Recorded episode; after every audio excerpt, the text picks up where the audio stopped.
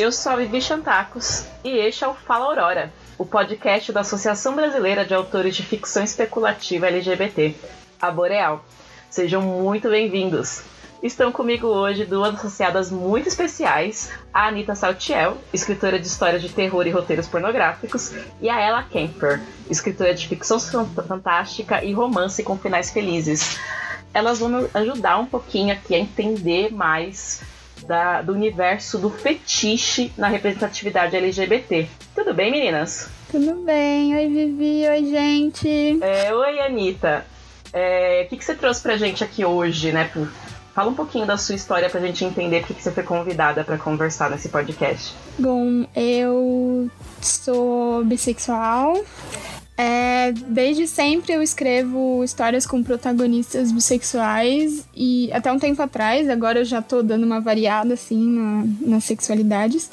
E eu tô aqui porque eu trabalho dentro da indústria pornográfica é, é, independente, então eu não tô nessa indústria abusiva e tóxica e nojenta, eu tô dentro da, dos produtores de conteúdo mais independentes e eu conheço muitas pessoas que são LGBT dentro desse ramo, então acho que eu consigo falar bastante sobre esse assunto. A gente agradece bastante a sua presença. Ela, comenta um pouquinho da sua jornada nessa representatividade LGBT pra gente entender por que, que você associou a Boreal e tá aqui para me ajudar hoje. Oi, gente, eu sou a Ela. Uh, eu comecei um pouquinho da minha jornada de escrita através das famosas fanfics. Uh, principalmente da minha época em geral, foi por causa das fanfics de anime, Naruto, uh, Bleach e coisas assim. Uh, apesar de eu não me enquadrar em uma letra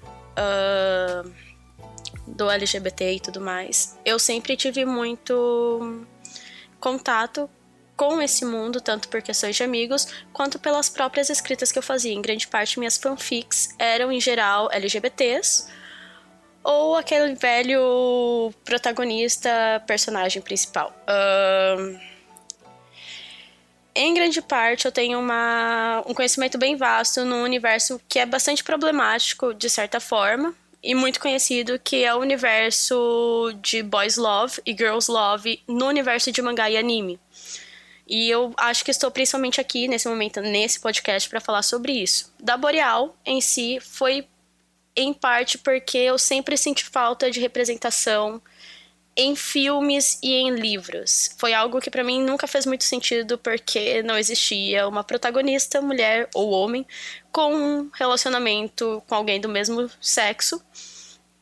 Uh, num filme como Transformers. E nunca entrou na minha cabeça, e era uma coisa que eu questionava muito meus amigos, uh, que eram, né, do movimento, que estavam inseridos, e foi algo que eu sempre quis trazer para minha escrita e para minha vivência o máximo possível. Ótimo, meninas. Agradeço muito a presença de vocês. É, até porque é um assunto que acho que a gente vai começar tentando definir. Porque uma das coisas que a gente mais escuta ultimamente é que o mundo ficou chato. Nossa, não posso falar mais nada. O mundo ficou muito complicado, agora tudo é problemático.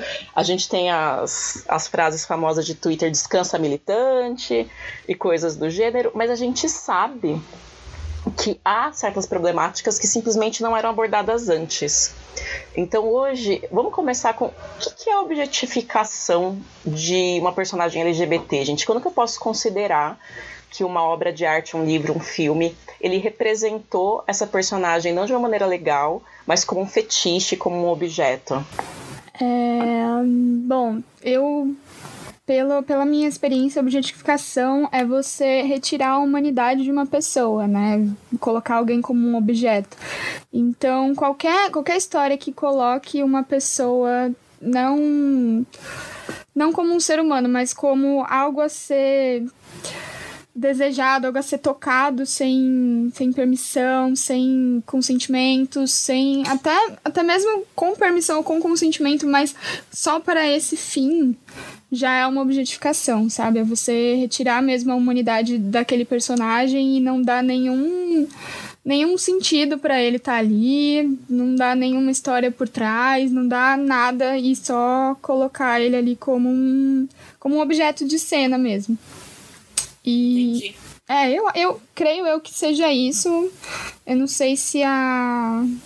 Se a ela consegue colocar mais coisas, mas. Ela, por que, que é tão. Por que, que é tão ruim isso?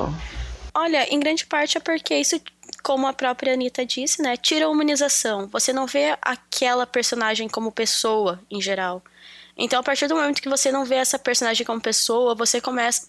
Pode existir a possibilidade de você fazer uma transferência do irreal para o real, que é uma coisa que muitas vezes acontece, por exemplo, com a questão sexual, no, do sexo em geral. Muitos homens veem muito pornô e levam isso para para a realidade deles. E a mesma coisa com questões LGBTs, com questões do machismo, do feminismo. Quando se bota uma personagem em, uma, em um ideal de objeto, existe muita facilidade para trazer esse tipo de tratamento pro nosso mundo real. Tirar daquela fantasia, tirar daquela ficção e trazer para o mundo real, desumanizando um grupo de pessoas em geral. Sim. E é, é bem complicado quando isso acontece, porque eu não eu consigo pegar alguns filmes de exemplo, tipo Azul é a cor mais quente, por exemplo, em que a coisa foi tão objetificada, mas tão objetificada que rolou abuso no set, sabe? Tipo, o diretor foi super rolou aquela sim, coisa. Rolou várias denúncias. Sim, sim. Então, assim, quando você retira a humanidade de uma pessoa no pornô acontece isso direto. E de um personagem, você acaba colocando o imaginário das pessoas muito como se aquilo fosse a realidade. E não. Sendo que não é, isso prejudica muito.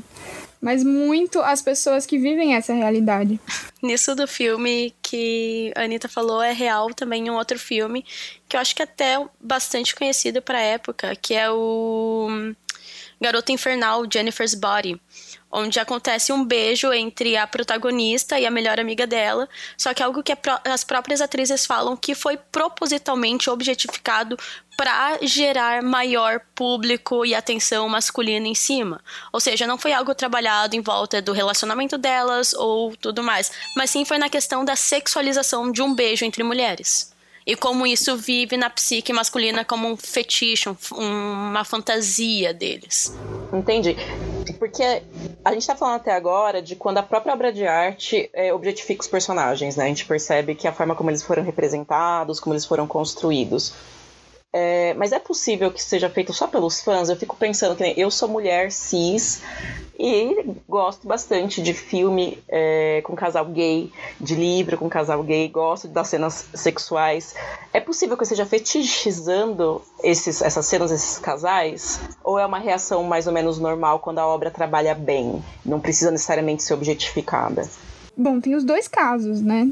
Em um dos casos, o fã quer forçar tanto uma relação, às vezes os personagens nem têm tanta relação, nem tem tanta química, às vezes. Posso pegar vários exemplos, mas não vou citá-los aqui porque vai dar briga. é, que, tipo, os fãs querem tanto que aquilo aconteça, é, querem tanto, tanto que aquilo aconteça que acabam fazendo fanfic, algumas fanfics até prejudiciais, romantizando relações abusivas, relacionamentos super tóxicos. E existem os casos em que a própria obra deixa isso meio subentendido. Não que seja certo, mas já tem essa essa, esse empurrãozinho, assim, que o fã só leva, sabe? Mas é real, real de verdade o que ela disse agora. Uh, e é engraçado porque se você vê muito em. Principalmente partindo dos fãs, você vê muito isso em mangás LGBTs em geral, principalmente o gênero boys love, né, o BL que a gente chama. Porque existe muito essa questão de quem que é o, o quê, quem que é o semi. Uh, e existe esse enquadramento, e é muito engraçado porque você vê, às vezes, pessoas desse grupo, né, uh, as fujoshas em geral, tentando transportar esse ideal de relacionamento pra realidade. Então elas vê foto de casais gays e tenta botar quem que é o quê? Quem que é o uh, quem que tá quem que é o ativo, quem que é o passivo, como se isso fosse uma regra, sabe? Nessa parte da sexualização que se cria através da Às vezes a obra não passa isso, mas as próprias fãs acabam botando isso em cima. É... Vocês estão falando e estou começando a lembrar de vários casos quando eu frequentava também vários fóruns de anime, coisas do gênero e que tá muito claro que perdeu a humanidade desse personagem, como vocês estão falando até agora. não é só mais achar legal, achar bonito, né? Mas é, é quase forçado, como se aquele casal lésbico, aquele casal gay não existissem para eles, entre eles. Eles existem para o meu prazer. Então, essa, essa projeção que vocês estavam comentando que é, é nociva para a sociedade, né? Porque tem essa representação, mas ela continua sendo, então, para os olhos de, dos outros, sem ser, sem ser trabalhado como um amor interno, como uma relação interna. Uh, isso é uma coisa que você percebe principalmente em obras que são feitas para agradar um público e não para vender uma história. Uh, você vê isso principalmente porque o pessoal faz algo que sabe que vai vender, ao invés de algo que vai ter um desenvolvimento, algo que vai ter uma, um maior trabalho, que vai ser necessário para a narrativa. Eles só botam como algo que ah, vou botar isso aqui porque o fã vai querer, então vai vender mais. Sim, é, é, E algumas obras são bem claras que fazem isso, sabe? Tem gente que realmente pensa em colocar aqueles personagens como peças-chave, e tem gente que realmente só quer chamar atenção e dane-se, a cena não vai fazer sentido mesmo, mas tendo aquela cena vai atrair um certo público que nem Garota Infernal, como a, a ela bem disse. Você vê isso eu acho que em grande parte de vários filmes grandes, e isso daí a gente vai ser um pouco da fetichiza fetichização da sexualidade para fetichização geral, né? Você vê isso, por exemplo, em Transformers, onde botavam mulheres bonitas para ser a namorada do protagonista, onde o objeto, apesar delas poderem ter algum tipo de utilidade na narrativa, a principal utilização delas era serem bonitas e usarem roupas cavadas ou mais decotadas, de forma que atraísse mais o público masculino para a mulher gostosa que está do lado do cara normal. Tanto que em Transformers é. eles é, chegaram a contratar vários modelos que não eram atrizes, que eram só modelos mesmo. Uhum. Acho que uns dois ou três filmes aconteceu isso. E eu acho que eu vi uma entrevista há muito tempo de uma das atrizes falando que eu não fazia ideia de por que, que me chamaram, tipo, me chamaram e tal. Foi. É óbvio por que, que chamaram ela, sabe?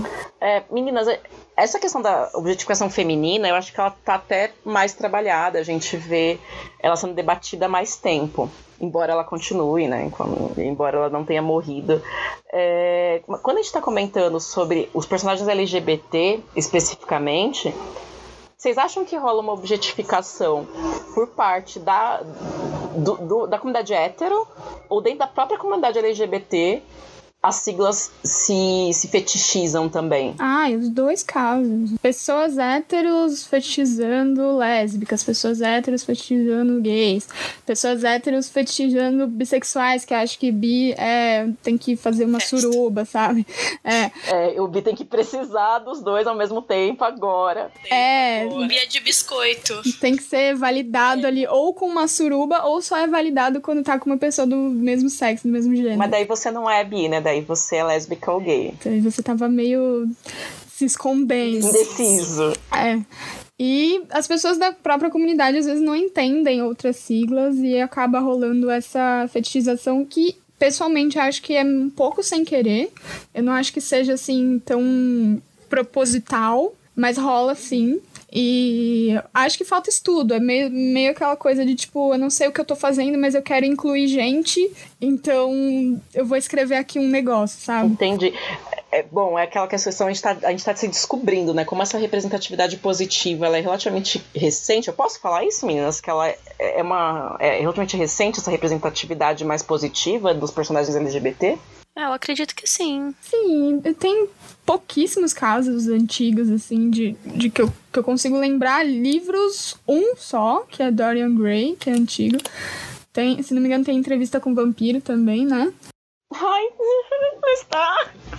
Objetifiquei o Lestat, foi isso, gente. Ai, meu Deus, vou pra terapia. É, então. E, mas é, são esses dois que são mais antigos, assim, que eu consigo me lembrar, porque de resto é tudo muito recente. Ai, gente, eu não consigo parar de pensar no Crow. Lembra do Crow? É, então. E que tá, tá, voltou agora, né? Por causa da quarentena, ele voltou pra TV e tal.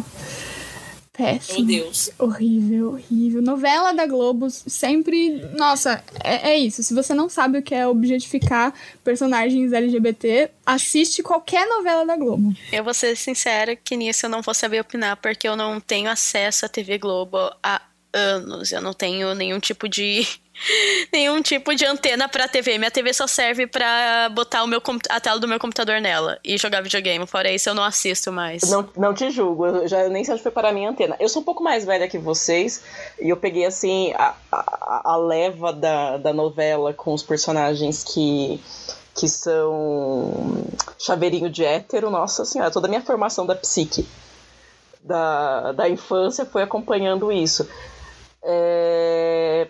Vocês acham que assim, agora que aumentou, a gente tem. E claro que aumenta porque a gente tem outros recursos, né? Antigamente, quando eu era criança, eu tinha Globo para assistir alguma coisa, né? Ia assistir tela quente e até parece que eles iam passar uma representatividade positiva LGBT. Agora a gente tem com a internet muita possibilidade de publicação. Aumentou também o, a objetificação das personagens LGBT, eu vejo bastante queixa na comunidade trans, por exemplo, como que as mulheres trans sofrem com a objetificação.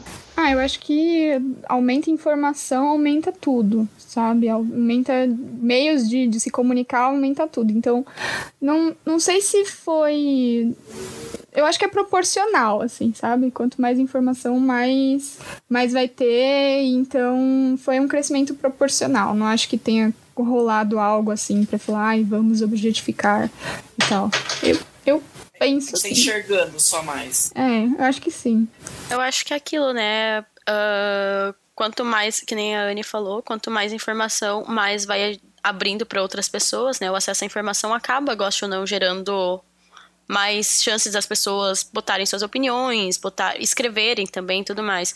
Então, claro, quanto mais tornou-se popular quanto mais teve essa noção e tudo mais, mais aumentou os casos de tanto fetichização quanto de não de fetichização, né? É proporcional dos dois lados, porque essa informação, apesar de poder ser negativa de uma forma, também é positiva em outra. É, não tem só um lado, não vai aparecer só com um lado.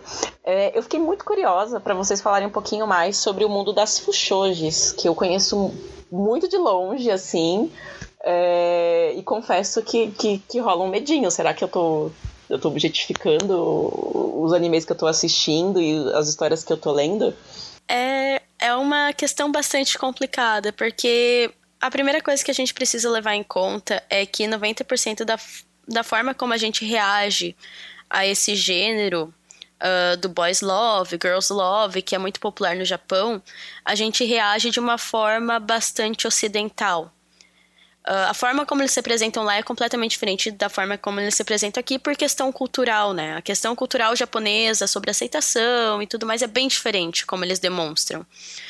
Uh, o que ocorre a maior fetichização, em grande parte, é a partir da nossa visão ocidentalizada de uma obra oriental.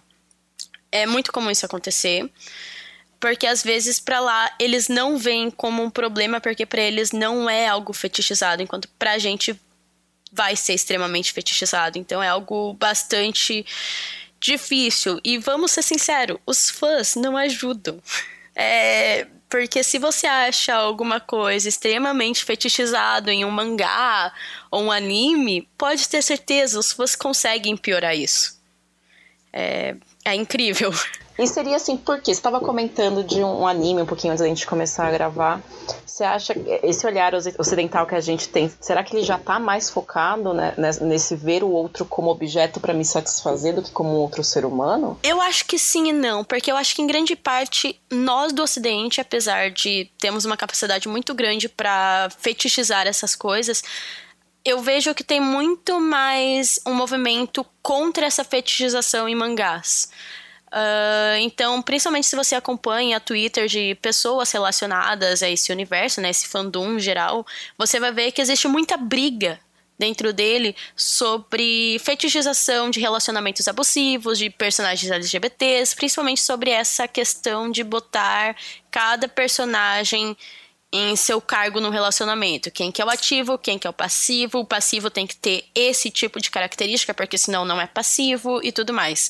Então, apesar da gente fetichizar muito aqui, a gente também vê muito problema. Enquanto para lá eles não veem nem a fetichização, nem problema. Para eles é algo natural sabe? O que é meio problemático Até... também, eu acho. Porque isso eu vejo vindo diretamente influenciado da pornografia. No Oriente é muito comum a pornografia ser bem mais nociva do que a pornografia ocidental. E. É assustador, né? É, é bem assustador. Então tem aquela coisa da.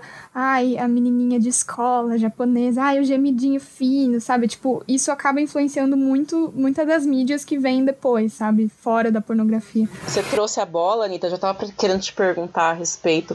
A gente tá falando sobre uma, a, a objetificação da mulher que, que a gente já reconhece há muito tempo e muito visível. E, e você, como mulher bissexual que tá dentro desse mundo da pornografia, como você falou de uma, uma pornografia que é diferente das que a gente está acostumada, é, mais tóxica, a, a, a, esse fetiche, sobretudo das meninas com outras garotas, sabe? Como se. Acho que Freud dizia que os homens objetificam tanto, fetichizam tanto. Ele não deve ter usado essa palavra, né? Mas é como eu tô lembrando agora é, um casal lésbico porque ele não consegue enxergar o sexo sem o pênis. Então, se ele vê duas mulheres juntas, só, o que, que falta para ser sexo? Falta eu aqui, né? Falta o senhor meu pau.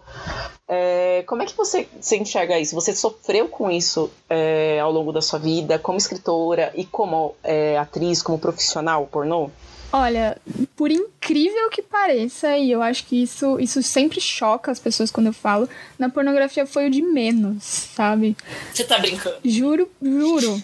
Porque assim, é, pelo menos no ramo onde eu tô, sabe? É, as pessoas são. Sempre foram muito respeitosas com, com o tipo de pessoa que eu sou. Sempre deixei muito claro que eu sou bi, que eu gosto de homens, gosto de mulheres, gosto de todos os gêneros, não sei o quê. Nunca foi um problema, assim, até porque o que eu gravo, eu gravo só o que eu quero. Então eu tenho essa, esse poder de escolha. Então foi o de menos, sabe? Mas eu já sofri coisas na minha vida pessoal que acabaram afetando muito a minha escrita. Eu fiquei com medo de escrever relações entre mulheres, por exemplo, porque uma vez, e eu nunca vou esquecer disso, uma vez no, eu tinha acabado de sair do ensino médio e aí teve uma festa do ensino médio e eles não sabiam que eu era bi. Eu disse isso na festa, acho retoricamente, assim, sabe? E um dos meninos falou assim: ai, quando você for ficar com uma menina, você me chama? Eu fiquei tipo.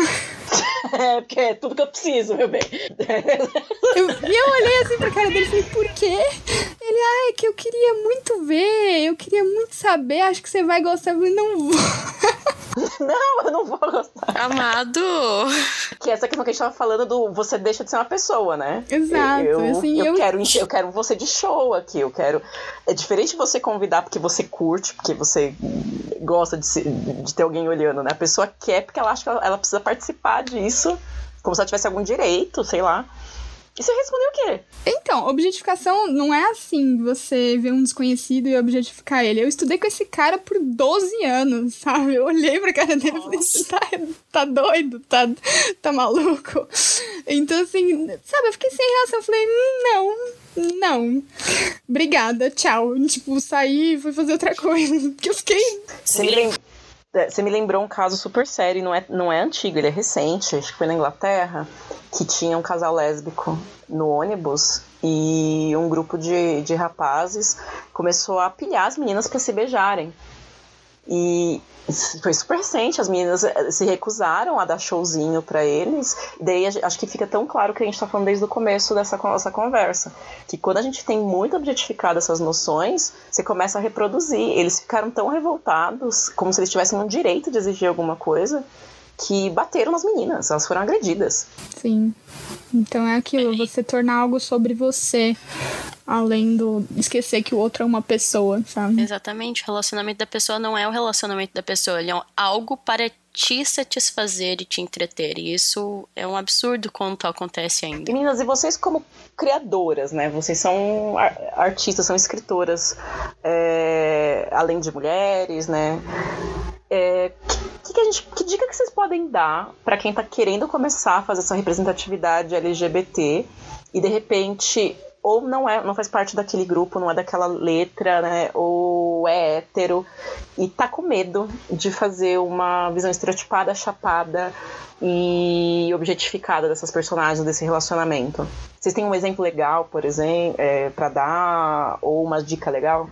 Bom, eu, como eu disse, eu sempre escrevi mais personagens bissexuais porque é o que eu sou. Eu tinha realmente esse medo de escrever coisas que eu não sou e dar bosta, sabe? Falei, não, vou fazer isso aqui que eu sei o que eu tô fazendo, sabe?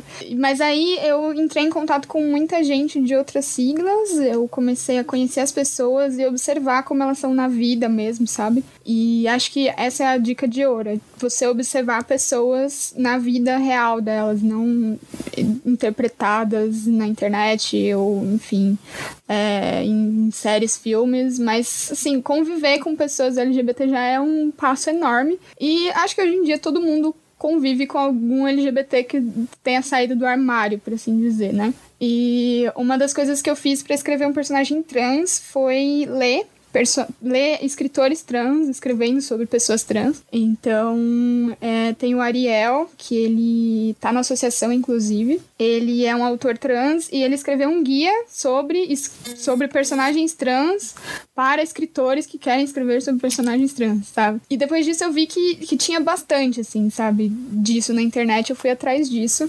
E assim, agora que eu meio que, que faço as minhas coisas sempre meio que pisando em ovos, com muito medo de fazer besteira. É, o medo é um bom conselheiro às vezes, né? Uh, olha, para meus companheiros heterossexuais, a única coisa que eu digo é converse com as pessoas inseridas nesse meio. Se você quer escrever sobre uma sobre um homem gay, uma mulher lésbica, sobre trans, sobre bi, converse com pessoas bis, trans. É a mesma coisa que a Anitta falou. Só que principalmente converse, pergunte. E quando você escrever, peça para essas pessoas lerem, peça para essas pessoas terem essa leitura sensível e aceite a crítica. Principalmente isso, aceite essa crítica, porque muitas das coisas que a gente escreve pode não ser proposital, mas pode ser sim objetificada. Porque é uma coisa que não a não ser que você leia um material que nem a Anitta disse, que seja escrito por pessoas uh, com essa vivência, existe muita chance de você ler um material que em si pode estar se objetificando essa pessoa, essa sexualidade, esse gênero. Então, converse com as pessoas, uh, aceite críticas. Uh, quando falarem que você está errado, por mais que você não consiga entender o porquê, aceite. As pessoas que estão nessa vivência sabem do que elas estão falando e você não está no seu lugar de fala para dizer que elas estão erradas nesse quesito. Então é sempre bom ouvir, sempre bom conversar e manter esse diálogo aberto, porque é só assim que você cresce. Então a leitura sensível é uma coisa fundamental? Nossa. Vamos explicar o que é leitura sensível antes, acho que nem todo mundo sabe, né? É, leitura sensível é quando alguém lê a, o seu material e como posso dizer, não é uma leitura crítica, então alguém não é alguém que está criticando diretamente, mas é alguém que dá dicas, assim, sabe? Dicas para você melhorar, dicas tipo, ah, isso aqui não tá muito legal, dá uma repensada, sabe? Então. É alguém daquela vivência, né? Então, se eu tô escrevendo sobre um personagem trans, eu peço pra alguém que tem aquela vivência ler pra mim e ver se tá legal. É, ver se não tá reproduzindo algum discurso que pode ser danoso, tóxico em geral, ou coisa assim, né? E é fundamental. Sim, até porque às vezes você nem tá reproduzindo uma coisa assim tão, tão pesada, tão óbvia, mas a nossa sociedade já naturalizou tanto essa coisa, tipo, sabe, a gente vive num, num país onde fazer piada piada com um gay é muito normal, sabe? Então, às vezes nem foi de propósito que você fez, mas você cresceu numa sociedade que é assim. Então, foi sem querer, foi tipo, ah, eu me acostumei com isso desde pequena, então para mim está certo. Às vezes não tá, entendeu? Então, é sempre legal ouvir quem vive isso diariamente e vai saber te responder se é legal ou se não é. Você me lembrou que uma vez num grupo da, da, da minha escola, né, depois que uns 10 anos que a gente tinha se formado, montaram um grupo no WhatsApp. E um dos meus amigos gays saiu do grupo muito puto. E o pessoal demorou para entender por que, que ele tava tão puto, porque eles tinham começado a cutucá-lo. E me lembrou muito o que ela tinha falado antes sobre esse negócio de quem é o ativo, quem é o passivo. É, começaram a cutucar muito ele, ele é casado para ele falar quem que era o ativo, quem que é o passivo. E a galera, não, mas a gente quer saber quem que come, a gente quer saber quem fica por baixo, né? Daí ele, no começo, foi tirando de brincadeira, foi, até que ele se encheu e saiu do grupo. Então, dava pra perceber que a galera achava que era uma pergunta normal. Nossa, a gente tava só brincando, por que, que ele fez isso?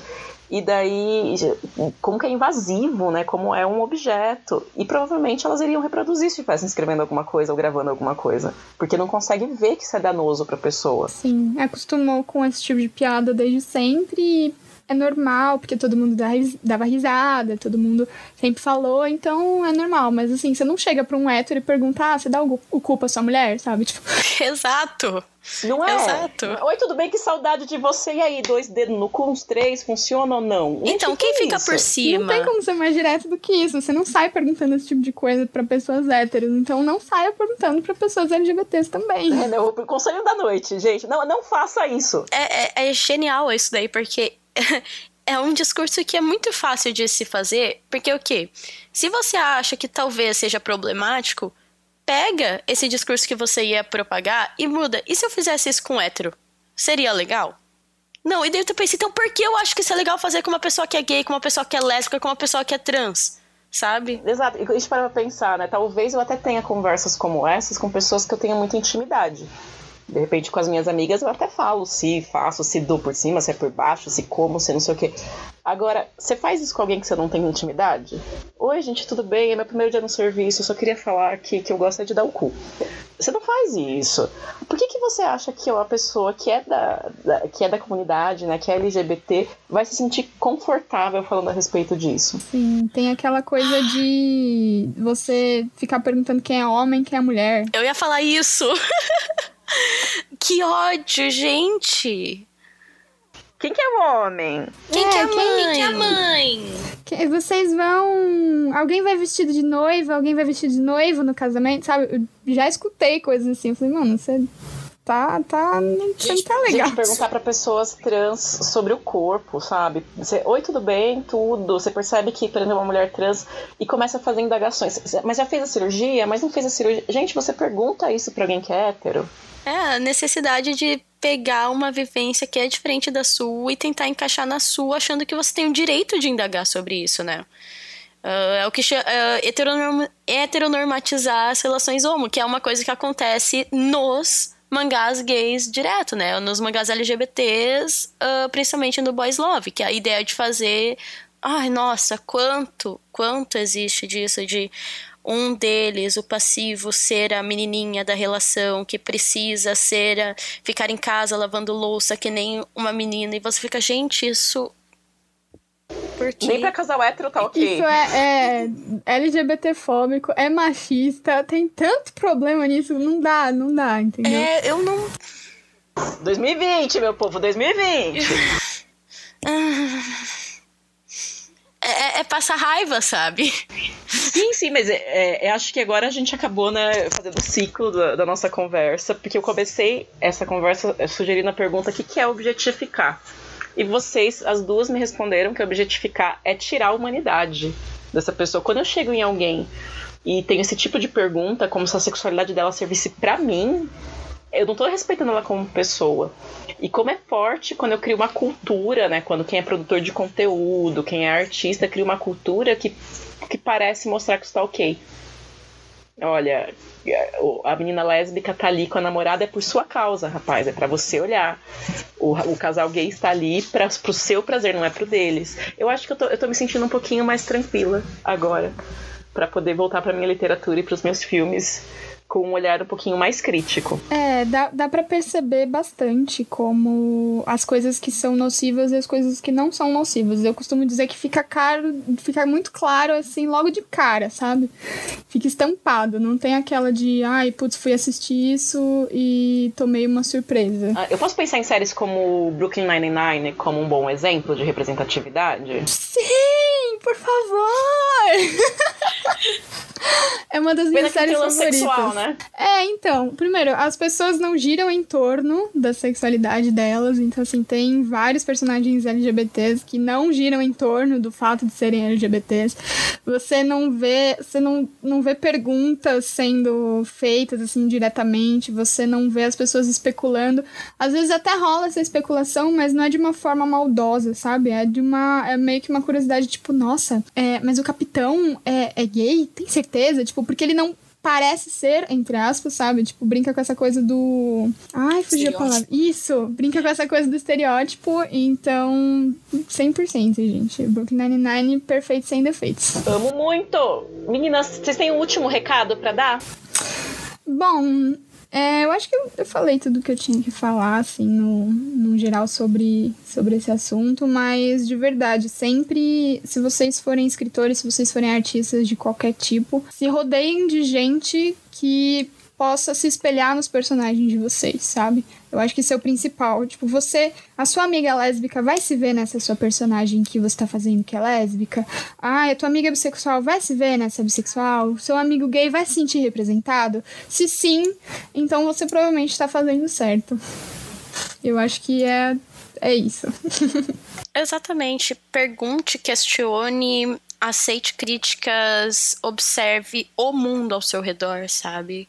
tenha vivência com pessoas de diferentes uh, gêneros, sexualidades, converse com essas pessoas principalmente o máximo que você puder e aceite o que elas têm a dizer. Não, não acho que só porque você acha algo, você tem o direito de dizer o que, o que ela passa ou o que ela passou é inválido. Escute, aceite. E é isso, sabe? Não, não tem como errar desse jeito. E, claro, escute, aceite várias pessoas. É, não é uma só que vai te dizer o que tá certo e tá errado. O, o teu parça, aquele velho, né? Não, mas eu, eu não sou homofóbico. Meu amigo aqui não achou homofóbico. É, tipo, você tem um amigo gay que não te achou homofóbico, tipo, entendeu? O resto te acha, mas o seu amigo gay não te acha. Não. Tá Exatamente. Então, tipo, converse com várias pessoas, não é só uma. Até porque se você se propõe a escrever, a representar, a fazer qualquer coisa, se você não é da comunidade LGBT ou você não é daquela sigla, se você quer realmente representar isso com respeito, com seriedade, eu acho que a convivência mínima é necessária.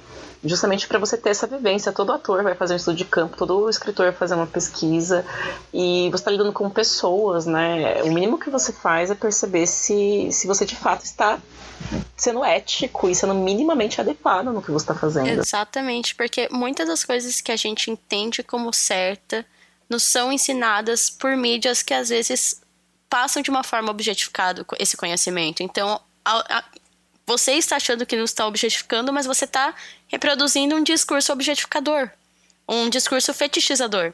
Então, o mais certo não é reproduzir algo que você viu, algo que você leu, apesar de ser interessante ler pessoas dessa vivência escrevendo e fazendo coisas dessa vivência.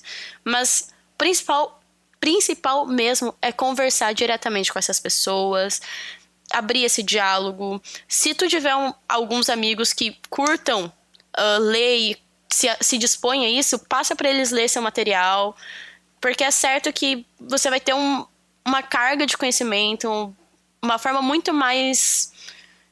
Como é que eu posso falar? Muito mais humanizadora de representar essas pessoas, que é o jeito certo, né? Então, se abra para isso. Voltando à, à, frase inicial da Vivi, ah, o mundo tá chato. Toda vez que você pensar que o mundo tá chato, pensa que pra gente sempre esteve chato. Então, o mínimo de pesquisa não vai matar você. Nossa, que fantástico.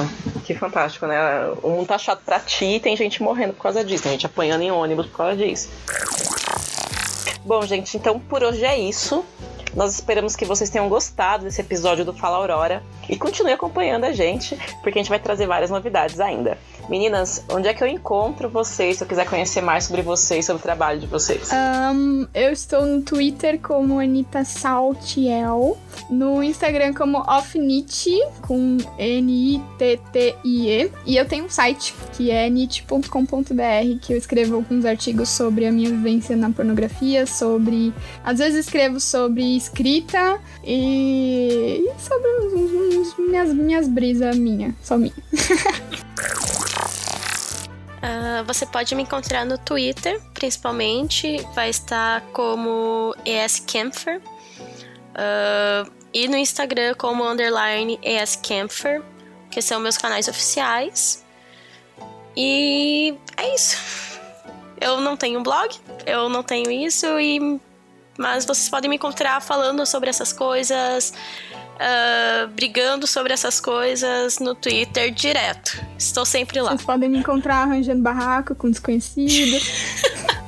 sempre. Você, procura um barraco no Twitter, você segue que você encontra ela. Com certeza. Não é proposital. Eles que te perseguem, né? Ah, é. Menina, a gente vai deixar né, os links para as redes sociais de vocês no Twitter da, do Fala Aurora, da Boreal. Você, meu querido ouvinte, você gostou? Se ficou com alguma dúvida, se não concorda com alguma coisa que a gente falou aqui, as nossas redes sociais estão abertas para que vocês possam entrar em contato com a gente e criar esse diálogo para que a gente possa interagir. Muito obrigada por estarem aqui e um grande beijo. Tchau. Foi! É... Ai, não parei de gravar. Parei. Esse podcast que você acabou de ouvir foi editado por Amanda Mira. Até o próximo.